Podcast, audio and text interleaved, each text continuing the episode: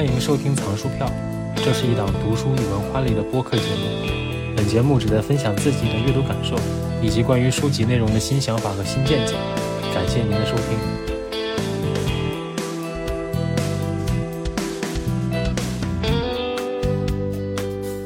不好意思，各位，真的已经很久很久没有更新这个播客了。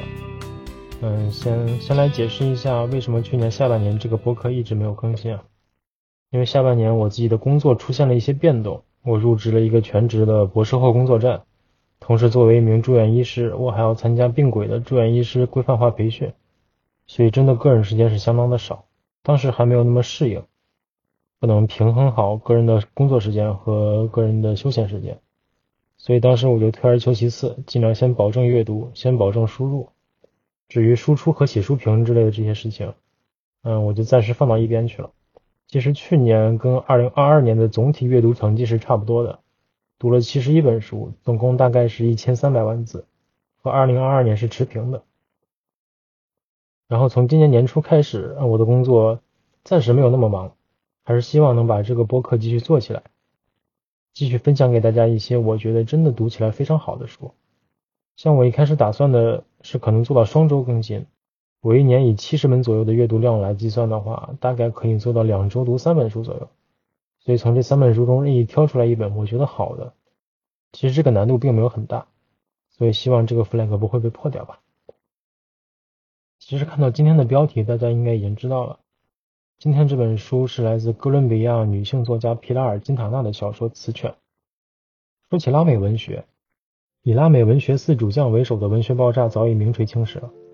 对于普通读者来说，这些巨匠的名字如雷贯耳，甚至几乎已经掩盖了这片土地上其他的文学火花。《死犬》的作者皮拉尔·金塔纳是哥伦比亚新兴的女性作家之一，出生于文学爆炸开始前不久的1972年。迄今为止，她一共著有五篇长篇小说。2017年出版的《雌犬》正是其中最出名的一部。当时她年仅45岁，作为一名作家，可能还没有到达她最巅峰的年纪。实际上，将西语原标题 La Bella 译作“雌犬”已经相当文雅，弱化了文章的锋利感。这本书的英文版标题直接译作 The Bitch，中文如果直接译作“母狗”的话，在中文语境下暗含的粗俗的一个含义，可能会更加贴近作品的原意。不过这也仅仅是我个人的一个小看法。雌犬所讲述的故事实际上比较简单，主要是围绕着一人一狗的情感关系所展开。主视角从狗主人达玛丽斯出发，顺着人狗之间发生的一系列事件，展现了达玛丽斯从疼爱到怨恨再到憎恨，最终酿成惨剧的一个心态变化。整本书共有六篇文章组成，篇幅最长的雌犬一节占到了总篇幅的三分之二，而剩下的五篇并非像普通的短篇小说一样作为附赠内容游离于全书之外，而是作为另外五个角度的切片，在达玛丽斯的视角之外补完了整个故事。前三分之二留下的伏笔和线索，在后面的文章中一一回收，让整本书形成了一个有机的闭环，十分有趣。在讲述人狗关系之前，有必要先唠叨一下达玛丽斯的角色背景。作者在原文中并不是将这些信息一股脑的塞给读者，而是把这些丰富的人物性格和行为动机的背景穿插在文章中叙述，一点一点的去补完人物的形象，整个故事循序渐进，慢慢的把读者的情绪推到故事的高潮。但为了能让听众们更好的理解人物性格，我在前面先讲解一下人物背景部分。达玛丽斯是居住在哥伦比亚某村庄的一名三十多岁的黑人女子，靠为有钱人做保洁为生。达玛丽斯的童年经历比较曲折，很多事情都影响了她成年以后的性格。首先是母亲出走大城市，留下年幼的达玛丽斯与舅舅一起生活。他们作为仆人，一同住在镇子上一个名叫雷伊斯的富人家中。达玛丽斯时常和年龄相仿的富家少爷小尼古拉斯一起玩耍，但一场意外夺走了少年的生命。在达玛丽斯和小尼古拉斯一起玩的时候，后者不慎被卷入海中，音信全无。全家人出动去寻找孩子，而吓坏了的达玛丽斯则在家中受到舅舅的责骂和鞭打。舅舅拿出藤条，每天都比前一天多抽打达玛丽斯一下。当少年那被海鱼啃得残缺不全的尸体终于被找到的时候，达玛丽斯已经连续挨了一个多月的打，这让他深深铭记这场意外，并将这场悲剧归咎于自己的疏忽和失误。从那时起，达玛丽斯就对海和丛林充满了恐惧。达玛丽斯的丈夫名叫罗赫略，偶尔出海捕鱼，也是靠出卖劳动力赚取微薄的收入。有一天，埃洛迪亚夫人他们一家新生了一窝小狗。达玛丽斯和他聊天的时候，临时起意选了一条没人愿意收留的灰色小母狗带回了家里。达玛丽斯患有不孕症，无论和罗赫略一起如何努力，都不曾成功怀孕。二人也因为这个逐渐疏远，貌合神离。但有一个孩子一直都是达玛丽斯的梦想。出于这个原因，他对这条小狗很是爱惜，并且给它起了一个自己曾经给女儿准备的名字——奇里，绞丝旁在一个奇怪的奇。然后里是里外的里，是当地一个著名的女模特的名字。达玛丽斯十分疼爱这条小狗，并且警告丈夫罗赫略不要伤害它，因为罗赫略对他自己养的三条狗并不温柔，时常暴力管教。这三条狗对罗赫略既忠诚又害怕，而达玛丽斯不想这样，他只想用爱把奇里养大，即使他自己的生活也并不富裕，可他还是给幼小的奇里喂牛奶和面包。当奇里长大一点后，给他精心做了狗窝。呵护的无微不至。有一次，达玛丽斯给玩的浑身是泥的奇里洗了一个澡，可奇里似乎非常怕水，在夜间发狂一般的咬碎了达玛丽斯挂在凉棚里的内衣。这件事情可能成为了他们之间第一个矛盾。真正的变故发生在一个下着暴雨的夜晚，达玛丽斯家包括奇里在内的四条狗，像受到某种东西的召唤一般，发疯似的咆哮着，并飞也似的冲进了漆黑的丛林。达玛丽斯非常害怕进入布满荆棘的丛林，但是为了追回奇里，他还是鼓起勇气和罗赫略一起走了进去，但最终一无所获。此后，罗赫略的三条狗陆续回到了家里，身上伤痕累累，但无论达玛丽斯怎么寻找，始终都没有奇里的踪迹。奇里跑掉大约一个月以后，达玛丽斯不得不心碎地接受了奇里再也不会回来的事实。但奇里还是意外地回来了，达玛丽斯喜不自胜。但也开始小心的训练奇里，不希望他再次跑掉。他用一个活结把一条绳子系在奇里的身上，另一头连在树上，让奇里习惯在一个固定的半径里面活动。但每次达玛丽斯松开绳子，给奇里一些自由的时候，他都会开心的疯跑，训练收效甚微。直到有一天，他再次跑掉了，但这次离开的时间比第一次短，回来的时候身上又满是伤痕和泥土。达玛丽斯不理解为什么奇里这么不听话。似乎全然不在乎自己的感受，他也为之伤心。但好像这次奇里变得安静了，也开始对达玛丽斯展现出亲热。可达玛丽斯还没有高兴太久，罗赫略就提醒了他一件更令他伤心的事情：吉里怀孕了。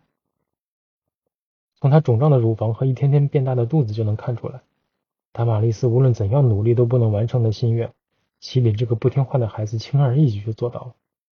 达玛丽斯对奇里的态度越来越恶劣。甚至在他临盆时也不管不顾，还是罗赫略帮奇里接生的。然而奇里并不是一个好妈妈，必须把它按在地上才会给幼崽喂奶。他甚至还吃掉了其中的一个幼崽，这更让达玛丽斯愤怒。在照顾幼崽们的过程中，达玛丽斯逐渐感觉力不从心，因为幼崽们实在过于活泼，其中一只小母狗更是每天搞破坏，还因为啃咬罗赫略的腿被他踢了一脚。达玛丽斯开始给这些小狗找新人家。其中一个候选人叫西梅娜，他是另一个村子里的杂货商，有一些神经质。他原本养着另一条狗，是齐里的兄弟，但某天却莫名其妙的死掉了。西梅娜虽然毫无凭据，但是一口咬定是邻居毒死的。达玛丽斯问他是否愿意收养自己的小狗，西梅娜开心的一口答应。可是过了一周多，达玛丽斯再也联系不上西梅娜了，他不知道发生了什么，于是便把最后一只小狗赠送给了其他人。可是几天之后，西梅娜又突然出现在了达玛丽斯家门口，找他要狗，却因为得知了小狗被送给了其他人而感到愤怒。这时奇里回来了，他又跑出去了一周，脏兮兮的回来。这时达玛利斯对奇里的情感已经变成讨厌，他决定把奇里送给西梅娜，既能弥补自己的失误，也能就此跟奇里告别。他拴住了奇里，走了很远的路，并告诫兴奋的西梅娜一定要好好管教奇里，不要让他跑掉。可过了几天，奇里竟然自己跑了很远的路，回到了达玛丽斯的家里，躲在死角里不肯出来。达玛丽斯想起第一次为奇里洗澡的时候，他有多么怕水，于是用泼水的方法把奇里逼了出来，并最终把一整桶水都倒在了奇里身上。奇里的眼神里满是迷惑和绝望。或许他也不知道眼前这个熟悉的人为什么要如此的伤害他。达玛丽斯再次用绳子给奇里打了一个活结，把他送回了谢梅娜手里，并再次告诫他看好自己的狗。可是西梅娜一家子都放浪形骸，随时都在药物和酒精的作用下处于半梦半醒的状态，根本没有把达玛丽斯的告诫放在心上。不出意外，齐里又跑了回来。可这次他犯了大错，他冲进了雷伊斯先生的家里，像曾经撕碎达玛丽斯的内衣一样，撕碎了小尼古拉斯房间里的窗帘。前面提到过，达玛丽斯一直把小尼古拉斯的死归咎于自己。他在房子主人不再提供经济支持的情况下，依然让这个房子常年保持清洁，就是出于对雷伊斯一家以及早夭的小尼古拉斯的愧疚之情。而现在，奇里不可理喻的毁掉了这一切，达玛丽斯再也忍无可忍。他从背后摁住奇里，把活结套在了狗的脖子上。活结越挣扎就缠得越紧，直到奇里的屎尿流了一地，沾到了达玛丽斯的身上。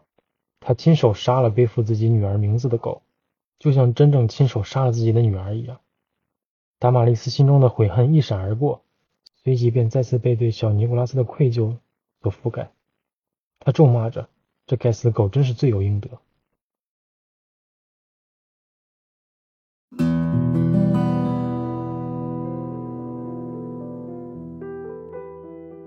可吉里究竟犯了什么罪呢？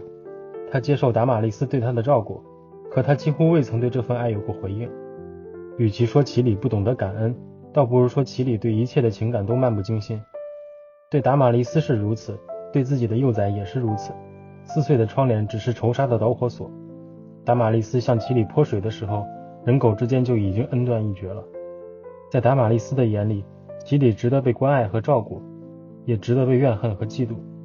他背负着一个被达玛丽斯视若珍宝的名字，却对达玛丽斯所珍视的一切都不以为意。这种冷漠与本就不可能存在的共情，对达玛丽斯而言是一种深重的背叛，足够把深切的爱逆转成刻骨的恨意。事实上，达玛丽斯对奇里的感情根本称不上是一种爱，奇里只是达玛丽斯用来填补自己内心缺口的工具，而当这个工具不再契合，甚至开始毁坏他内心其他部分的时候，奇里自然也就被抛弃了。达玛丽斯的感情变化是全书最重要的线索，罗赫略在这里起到了一个对照的作用。奇里刚来到这个家里的时候，达玛丽斯不让罗赫略碰这只小狗，在奇里第一次从外面回家。达玛丽斯拴住他训练的时候，是罗赫略发现了达玛丽斯系错了活结。若非他眼疾手快割断了绳子，奇里或许当场就被勒死。在达玛丽斯察觉奇里怀孕，对狗的态度愈加冷淡之后，照顾奇里、为其接生的任务反而由罗赫略承担了。而当达玛丽斯把狗送走的时候，也是罗赫略对达玛丽斯的转变表现出了震惊和诧异。罗赫略的反应是达玛丽斯情感变化的镜子。这段人和狗之间的感情，也类似一段真正的母女。人狗之间无法用言语沟通，而现实中经历大相径庭的两辈人，同样也很难通过沟通达成真正的理解。基里不知道达玛丽斯伤痛的过去，不知道哪里是他不可触碰的禁区。他从未向达玛丽斯索要过任何东西，也没有回应的意识。撕碎的内衣和窗帘，只是雌犬对于被泼水表达的无声的不满。而对于达玛丽斯而言，付出的爱没有得到自认为理所应当的回报，狗的态度就是一种背叛。双方似乎都没有错，而凑在一起却充满了矛盾，成为了一团乱麻，不可避免的滑向了无可挽回的境地。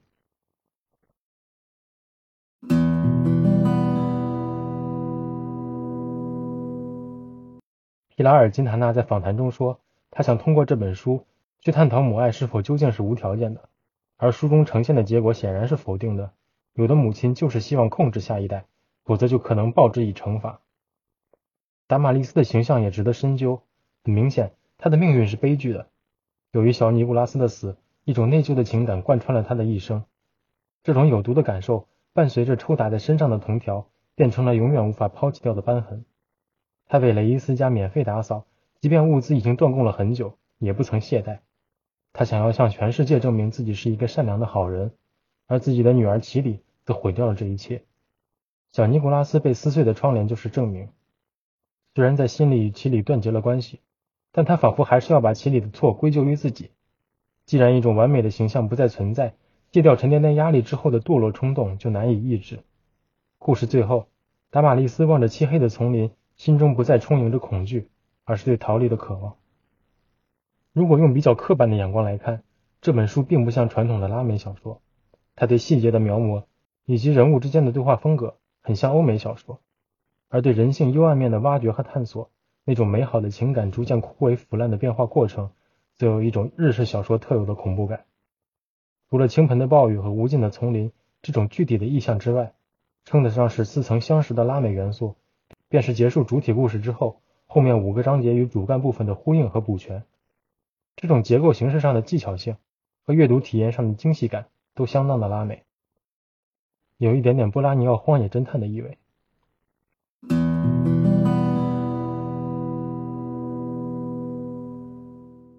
后五个故事也很有意思，最让人印象深刻的是关于住在悬崖边的一对老夫妻罗莎夫人和基恩先生的故事。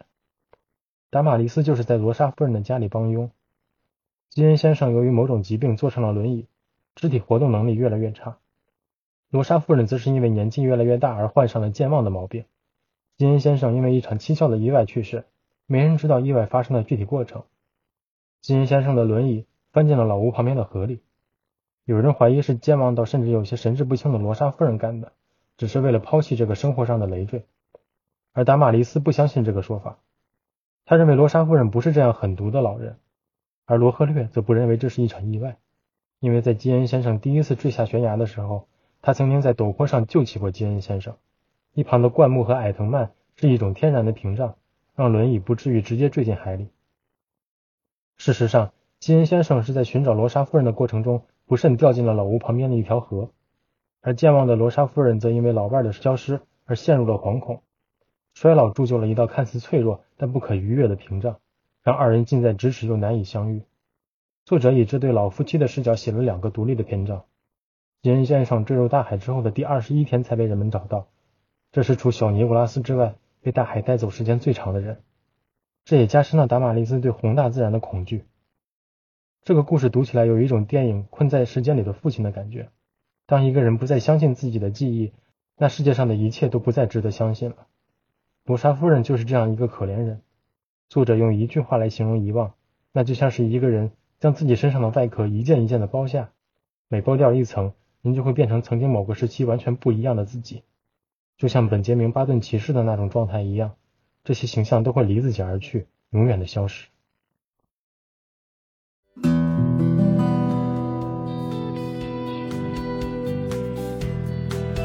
好了，这就是本期节目的全部内容，感谢您和我一起收藏了这本书。